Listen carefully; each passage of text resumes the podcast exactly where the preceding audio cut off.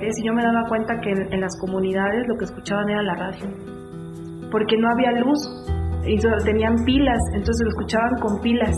Entonces eran radios chiquitos, viejos, pero funcionaban, ¿no? Y no había agua y no había luz y no había hospitales y no había escuelas y la gente vivía de lo que podía y cómo sobrevivía y en, esos, en esas comunidades yo crecí.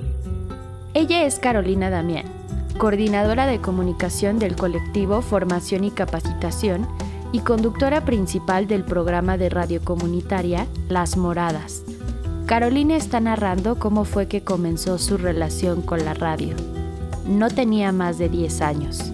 Yo vengo de una población que no es municipio aquí en Chiapas, yo soy chiapaneca. Entonces, este se llama Cristóbal Obregón en ese pueblo la gente acostumbraba a escuchar siempre radio porque no habían teles, no había televisión y a veces había luz, a veces no, a veces sí. Entonces este, muchas veces teníamos que usar quinqués o velas para podernos mover este, por las noches dentro de las casas.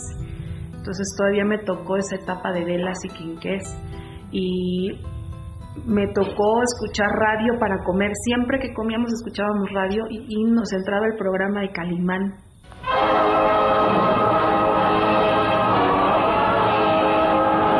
Otra superproducción RCN.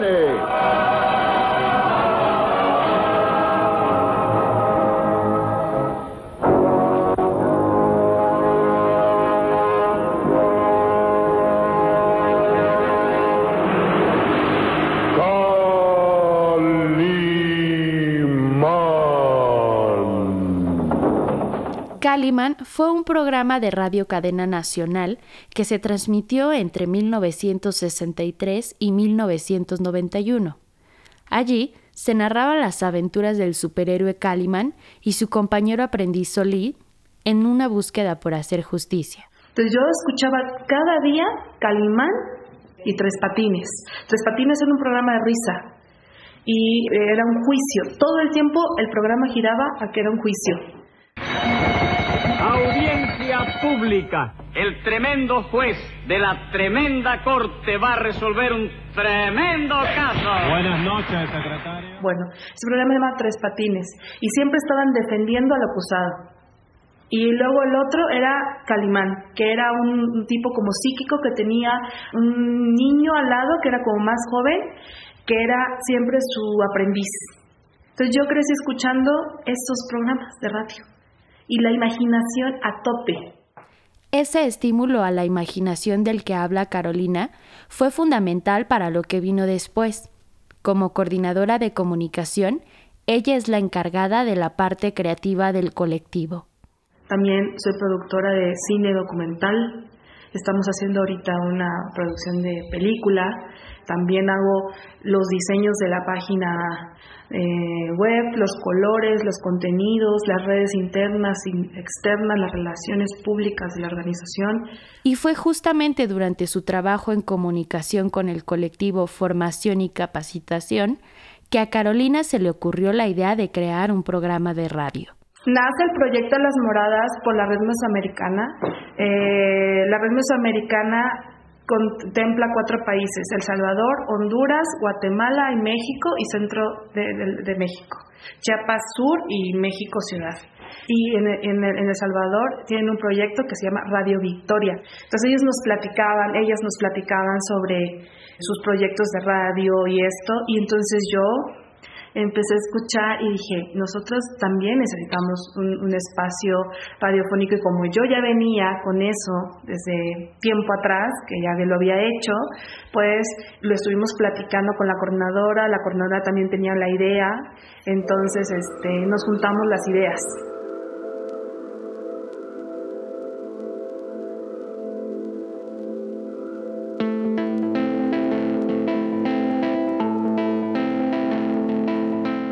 Yo soy Alejandra Ibarra Chaul y esto es Voces Silenciadas, un podcast de defensores de la democracia. Esta es la temporada 2 y este es el sexto episodio, Las Moradas.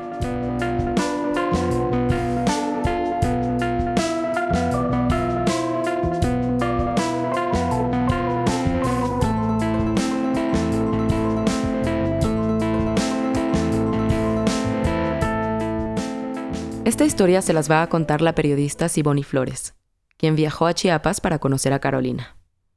En este episodio vamos a contarles la historia del programa de radio Las Moradas, un esfuerzo colectivo por crear el único programa feminista en Chiapas encargado de divulgar el trabajo del colectivo Formación y Capacitación AC, pero también de abordar las problemáticas que afectan de forma diferenciada a las mujeres. Como ya escucharon, Carolina es la cabeza y la voz detrás de las moradas, y su historia como otras de las que hemos conocido a lo largo de esta temporada, es de voluntad y resistencia. La oficina del colectivo Formación y Capacitación, que es, a su vez, la sede de las moradas, está muy cerca del centro de San Cristóbal de las Casas. Para llegar, hay que atravesar los mercados de frutas y verduras, y las vendimias de objetos usados hasta divisar un portón negro sin letreros. Más tarde, me dirán que lo dejan así por seguridad. En el anonimato se sienten más protegidas. Apenas uno entra por el portón, hay un pasillo largo que atraviesa un pequeño jardín lleno de plantas. En el fondo, una sala amplia con ladrillos a la vista, piso de loseta y un tapango de madera. La Oficina de Formación y Capacitación, o FOCA, como se le conoce por sus siglas, es cálida y acogedora. La cabina de las moradas está a un costado y es una pequeña habitación recubierta por esponja para aislar el sonido. Pero las cosas no siempre fueron así. Cuando empezó el programa de las moradas, allá por el 2018, Carolina tuvo que pelear cada espacio, centímetro a centímetro. Nadie creyó en el proyecto más que yo. Y, digo no creyó en el sentido de que era muy complicado, porque realmente no teníamos nosotros ni siquiera oficina de comunicación, ya empezando por ahí. O sea, mi oficina era la computadora y yo. No es que las integrantes de FOCA no creyeran en el proyecto. El problema, como suele serlo, eran los recursos y la capacidad de difusión. Entonces hice lo que pude con lo que tenía, literal. Entonces lo que hice fue buscar mis gente, eh, buscar la radio, la 99.1, frecuencia libre, así es como, como se llama, y la busqué, pedí el espacio, metí el proyecto y lo aceptaron y empezamos a hacerlo en vivo. De hecho, cuando Carolina dice que empezaron a hacerlo en vivo, así, en plural, Está hablando de sí misma y de Manuel. A ver si me escuchan por ahí. Sí. Él es Manuel Calzada Lira, compañero y amigo de Carolina. Nos conectamos por Zoom desde la oficina de Foca y me contó cómo fue que llegó al programa Las Moradas. Eh, bueno, fue por invitación y convencimiento de parte de Caro, este, desde luego la, amistad está de por medio ahí desde hace muchos años. Eh, yo le dije, Manuel, no vas a ganar un peso en este proyecto, se llama así, es así, estoy buscándole una identidad, le estoy buscando un propósito, este, que es informar a la sociedad sobre lo que hace eh, pero no he encontrado todavía como el perfil perfecto, pero vamos a empezar a hacer en vivos y te prometo que en un año veremos cómo sacar fondos para que puedas tener algo y con promesas y con la fe y con la convicción de que vamos a ayudar a mucha gente y, lo enamoré con el proyecto. Entonces, así inicio y bueno, eh, primero fue un espacio que estaba en vivo porque era la forma en que yo podía participar ahí para ayudar más este, en lo que yo venía haciendo en una radio comunitaria. Entonces, pues siempre fui como la parte ahí eh, técnica, vamos a decirlo así, para echar a andar los primeros programas de Las Moradas, que era eh, en vivo. Estos primeros programas eran transmitidos por la 99.1 frecuencia libre, de la que Carolina habló hace unos minutos. Era una radio sin concesión, como muchas otras de las que hemos escuchado en esta temporada de Voces Silenciadas. La cabina de frecuencia libre estaba... Eh, estaba en un lugar un poco escondido, pero una casita que se estaba casi cayendo. Ese primer día, Carolina le dijo a su compañera, Erika. Y ve toda con ropa rota, tenis sucios, ropa que te puedas ensuciar. Y me dijo, ah, ok. ¿Y qué fue la primera cosa que hizo? Ella nunca lo olvida. Lo primero que hizo conmigo fue encalar. Yo compré cemento, compré cosas y encalamos la cabina radiofónica. Pero eso no fue lo único que tuvieron que hacer limpiamos todo, estaba lleno de basura porque justo era el basurero de un restaurante y atrás estaba una casita donde tienen la antena de la 99.1 y, ahí es donde entraba la gente a hacer sus programas alternativos. Era mayo de 2018 y Carolina puso manos a la obra. Entonces yo dije, no, si nosotras estamos aquí y nos están dando el espacio, pues lo mínimo que podemos hacer es mantenerla lo mejor que podamos. Entonces yo llevé unos mantelitos de mi casa para que pusiéramos la compu, llevé cosas de mi casa, le pedí dos sillas aquí a la organización para llevarlas allá y donarlas. Entonces ya le pedí a mis compañeras que si nos podían este, dar dinero para comprar algunas pinturas y yeso y cosas para mejorar el lugar. Me dijeron que sí y nos apoyaron y nos fuimos con Erika y hacer la mezcla y con la mano y compramos guantes para que no nos jodiéramos tanto la mano y nos pasamos así como una semana haciendo mejoras. Las Moradas. Un proyecto radiofónico desde el sureste mexicano sobre migración y salud integral con perspectiva de género, de formación y capacitación AC. En esa casita que colindaba con el basurero de un restaurante, nació Las Moradas. En un inicio fue difícil. Eran pocos y tenían mínimos recursos. Carolina recuerda esos días de trabajo, pero recuerda más las noches que nos sentábamos horas inmensas en un café a pensarle a la vida y pensarle cómo echarle los kilos. Yo me pasé noches y noches embarazada, con hijo, dando a amamantar, con la computadora al lado, con el bebé agarrando, pensando cómo podríamos hacer que el proyecto fuera mejor. Y así fue avanzando la creatividad y le fuimos poniendo un poco más y más y más. Y fuimos escuchando este, opiniones de nuestras coordinadoras generales y así fuimos armando. Durante la entrevista que tuvimos, le pregunté a Carolina varias veces qué era lo que la impulsaba a seguir el proyecto era importante para ella y para el colectivo, pero las condiciones eran difíciles. Carolina tenía un bebé de pocos meses y en ese entonces se tenía que ocupar de casi todo en el programa, hacer los guiones, producir, editar, conducir. Y entonces me lo explicó. Yo creo que una cosa muy importante es la educación que me dieron, es la formación que me dieron. Entonces, cuando tú tienes una formación política social desde niña, tu convicción es muy distinta a la de los demás, porque tu percepción sobre la vida no tiene que ver con lo económico. Y es que la madre de Carolina es activista y feminista, y eso la llevó a vivir su infancia entre intelectuales, manifestaciones y talleres sobre los derechos de las mujeres.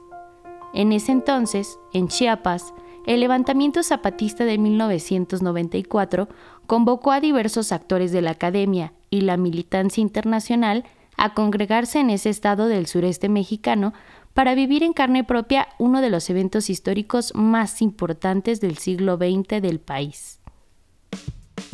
Es un movimiento de insurrección de nuestra organización que se llama Ejército Zapatista de Liberación Nacional cuya dirección es mayoritariamente indígena. Tzil, Cental, Chol, Tojolabal, Soque y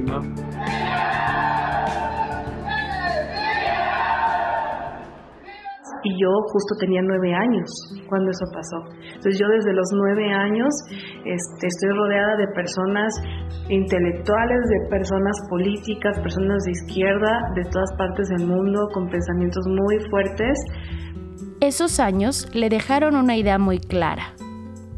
Porque los derechos, desafortunadamente, si no se exigen, no se tienen. Entonces tienes que luchar por ellos.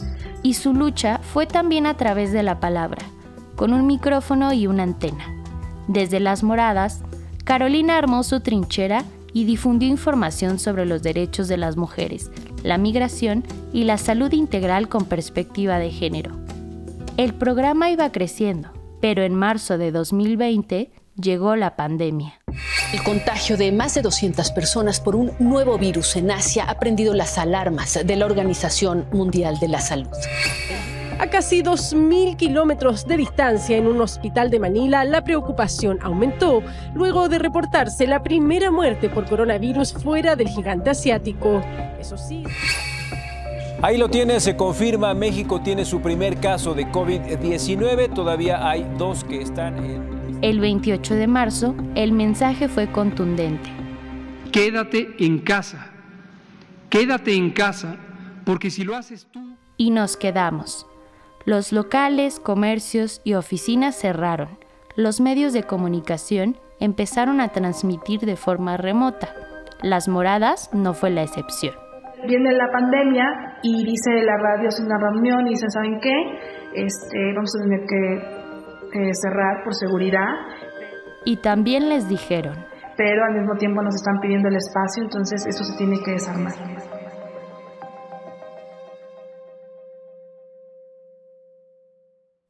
La noticia llegó como un golpe seco. De un día para otro, Las Moradas se había quedado sin estación, sin antena y sin distribuidor. La pregunta, entonces, daba vueltas de forma incesante. ¿Qué vamos a hacer? ¿Qué vamos a hacer? ¿Qué vamos a hacer? ¿Qué vamos a hacer? Fueron noches largas. Mientras tanto, mantuvieron el programa por internet y empezaron a buscar alternativas. A las dos semanas surgió una idea. Entonces, platicando con la coordinación, me dijo, bueno, ¿y por qué no se lo mandas a CIMAC? Ya que trabajamos con ellas en conjunto en la red mesoamericana. CIMAC es una organización de periodismo independiente y de investigación con perspectiva de género. La relación con las moradas era natural. Por eso, Carolina armó el proyecto y lo envió. La respuesta llegó pocos días después, una invitación para ir a la Ciudad de México y platicar sobre la posibilidad de sumarse a CIMAC Radio. De eso platicamos al volver de la pausa. Defensores de la Democracia es una organización que trabaja para prevenir la violencia contra periodistas. Preservamos el trabajo de periodistas locales y creamos nuevas narrativas para contribuir a procesos de memoria y verdad. Consulta nuestro trabajo en la página www.defensoresconx.org. También puedes seguirnos en Instagram y Twitter en arroba ddld-mx.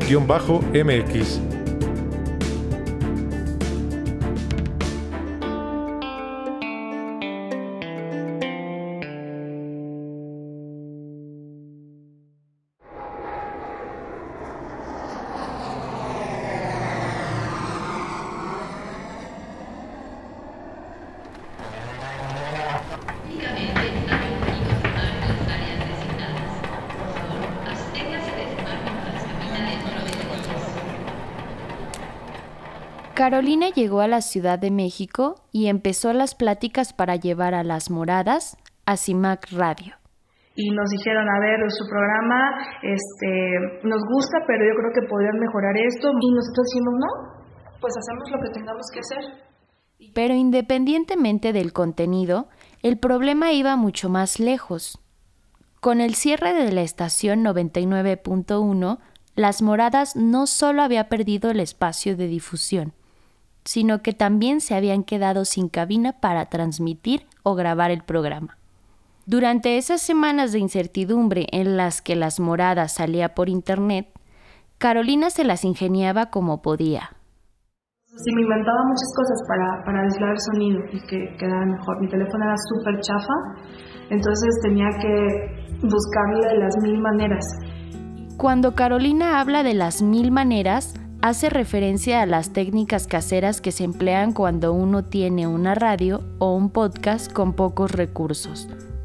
Es decir, grabar debajo de cobijas, usar almohadas, meterse en un closet con ropa, usar cajas de cartón forradas con aislantes y otras herramientas similares. Pero para colaborar con CIMAC Radio necesitaban tener una cabina. Fue intensivo, una semana estuvimos allá intensivamente nos, nos enseñaron cómo hacer una cabina de radio. Entonces tomé, estuve por días y semanas este, aprendiendo cómo se armaba una cabina de radio y los cables y de, y de todo, de toda mi cabeza era un planetario porque tenemos una cabina de radio aquí en la oficina que construimos. Por segunda vez, Carolina y Manuel invirtieron dinero, tiempo y trabajo en construir una cabina. Pero en esta ocasión, la cabina era propia. Entonces empezamos a transmitir. Ya después de que hicimos ciertas modificaciones, empezó a transmitir en, en y empezamos a crecer con ellos y cada vez nos hacen alguna recomendación, se cambiaron hasta que dejaron de hacernos recomendaciones, pero lo fuimos afinando, afinando, afinando, afinando hasta que lo llegamos a tener en cierto nivel. Para las moradas fue una etapa de crecimiento. Tuvieron que trabajar en el lenguaje y en la calidad del contenido. Aprendieron a montar una cabina, grabar y editar. No es que antes no lo hicieran, pero como dice Carolina, CIMAC las impulsó a profesionalizar el proyecto y con ello vinieron también las ganas de crecer el equipo. Porque tienes que enamorarlas con el proyecto. O sea, literalmente uso enamorar porque es una palabra, no es solo convencer, es realmente enamorarlas con el proyecto humano. Y aunque no podían pagar un salario, lo consiguieron. Una estaba en Rusia la otra estaba en Paraguay, que es Viviana Valdés, y Ashley Merley en Hawái.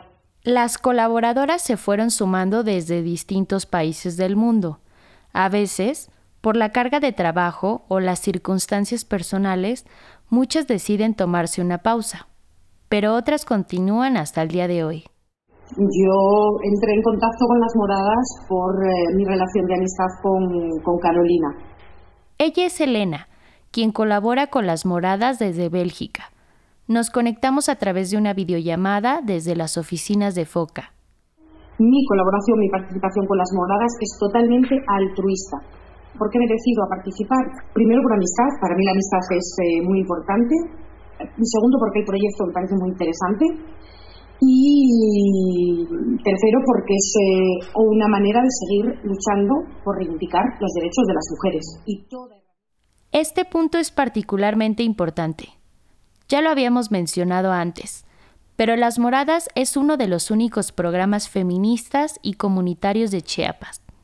Un espacio en el que no solo se habla de los derechos de las mujeres, sino que trabaja por cambiar la narrativa. Justo Las Moradas es un programa donde le da la oportunidad a otras mujeres de escuchar a otras mujeres de otras partes del mundo con otro contexto de vida, con otra realidad, con otra cosmovisión de la vida, pero que al mismo tiempo no dejamos de ser mujeres. Podrás ser de Canadá, de China, de Japón, de donde quieras, pero no dejas de ser mujer. Y todas tenemos y sufrimos de los mismos males, unas menos, otras más. Y entre las que más violencia sufren están las mujeres migrantes. Uno de los programas principales de FOCA, y por lo tanto, de las moradas.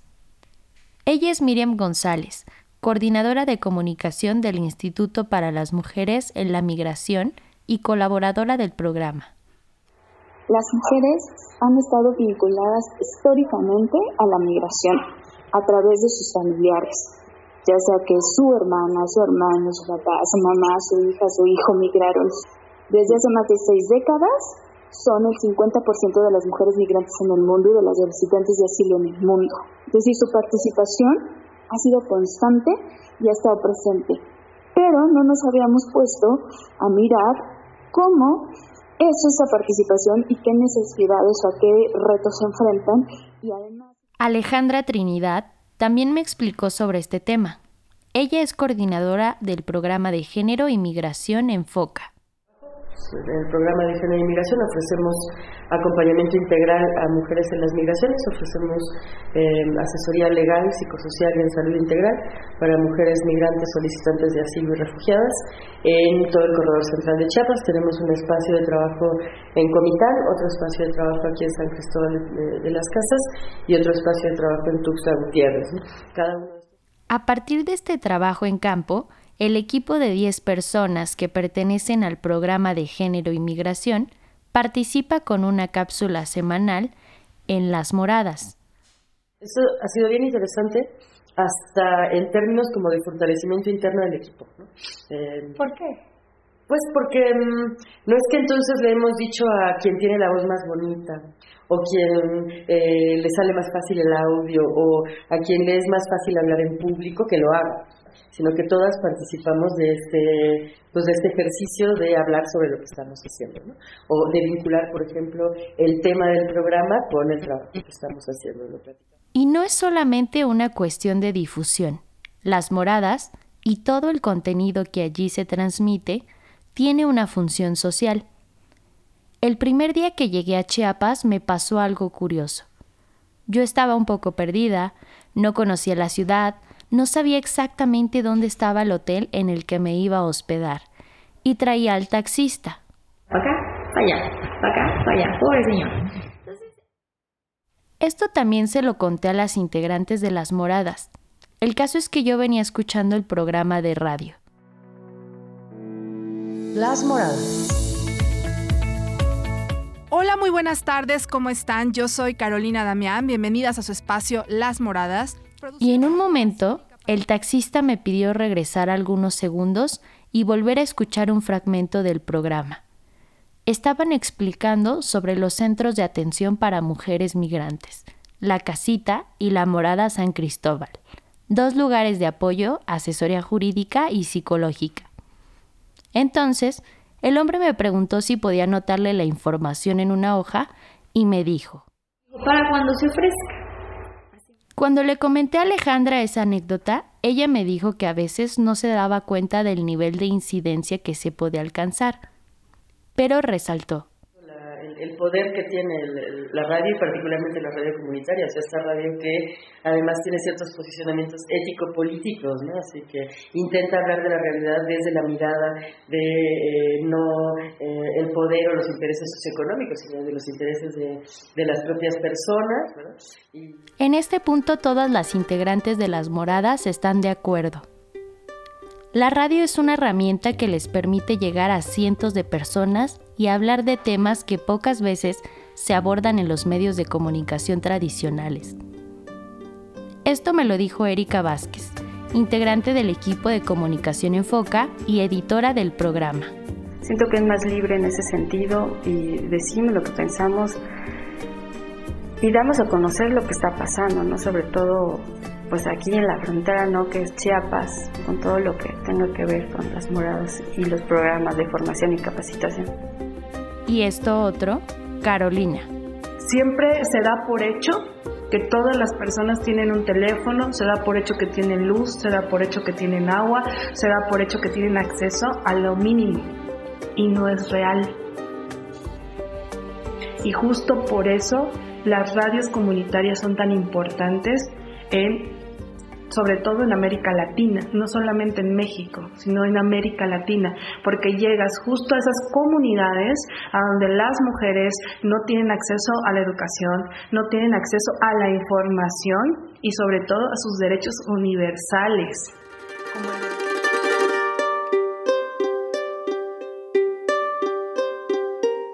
Dijimos que Las Moradas era uno de los únicos programas feministas en Chiapas.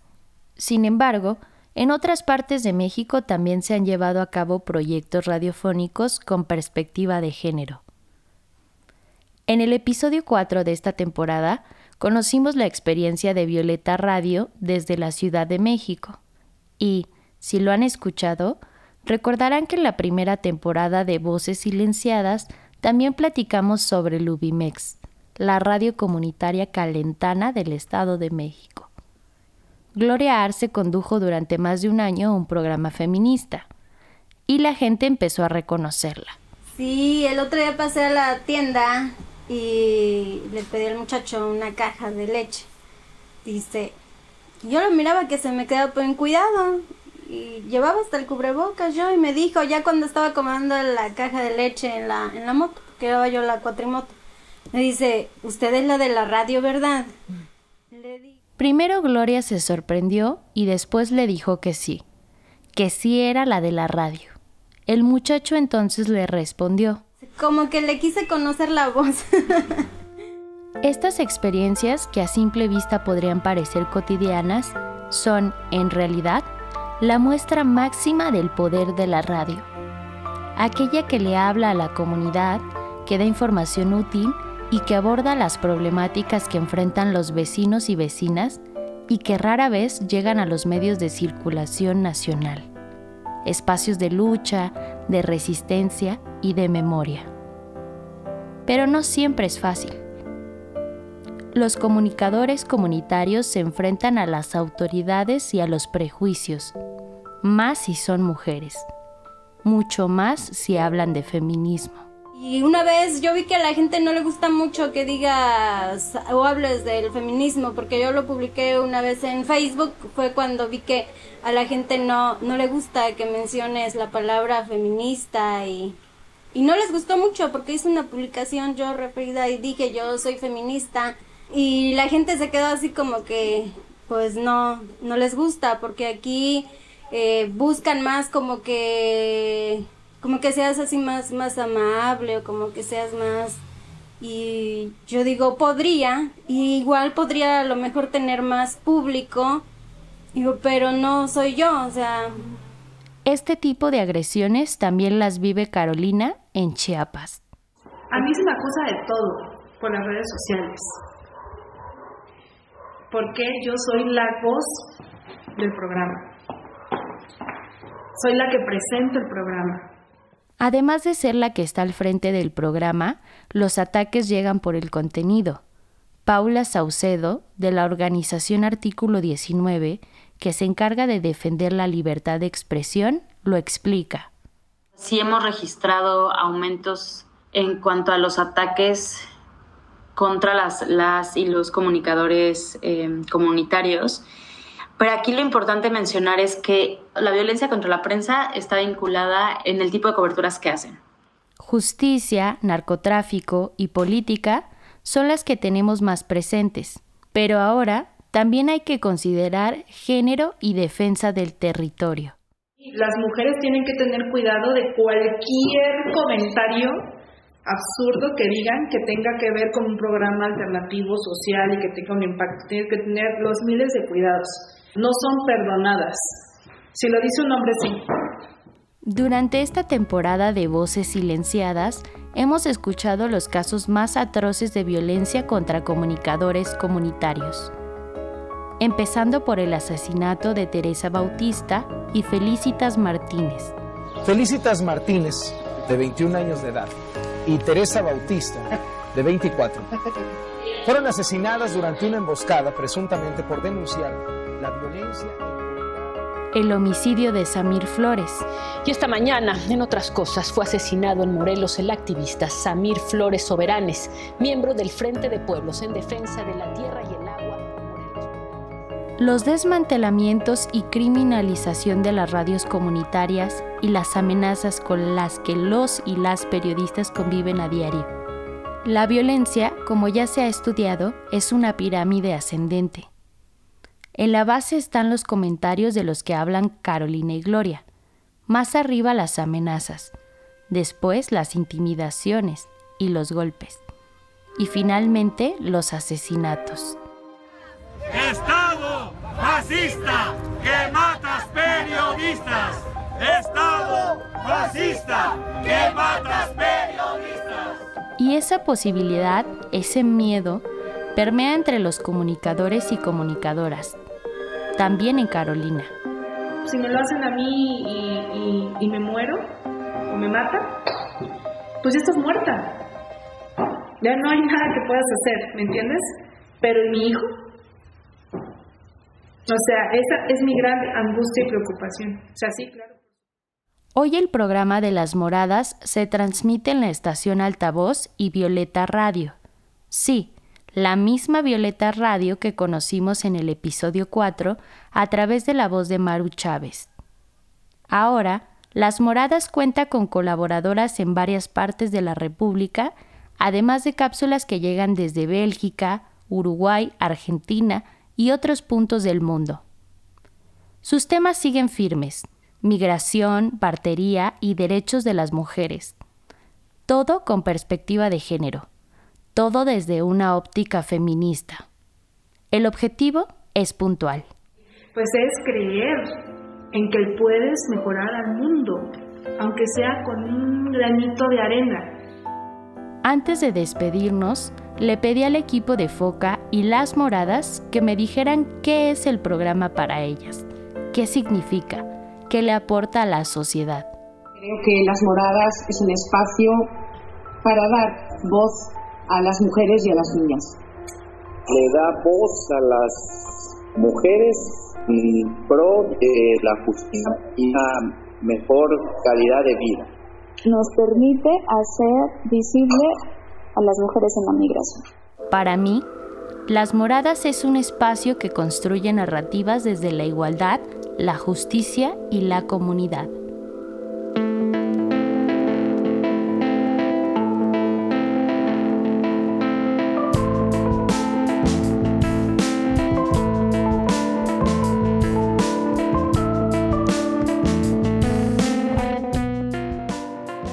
Guion es de Luciana Weiner. Siboni Flores reporteó, produjo y narró este episodio. Idea original y dirección de Alejandra Ibarra Chaul. Julio González fue el coordinador de desarrollo y producción. La producción de paisajes sonoros y ambientación histórica son de Sari Benítez, con Julián Pimentel y Carlos Campari como asistentes de producción. La postproducción es de Antonio Monterroso, de Aura Recordings Guatemala. La música original es de Ana Tuirán.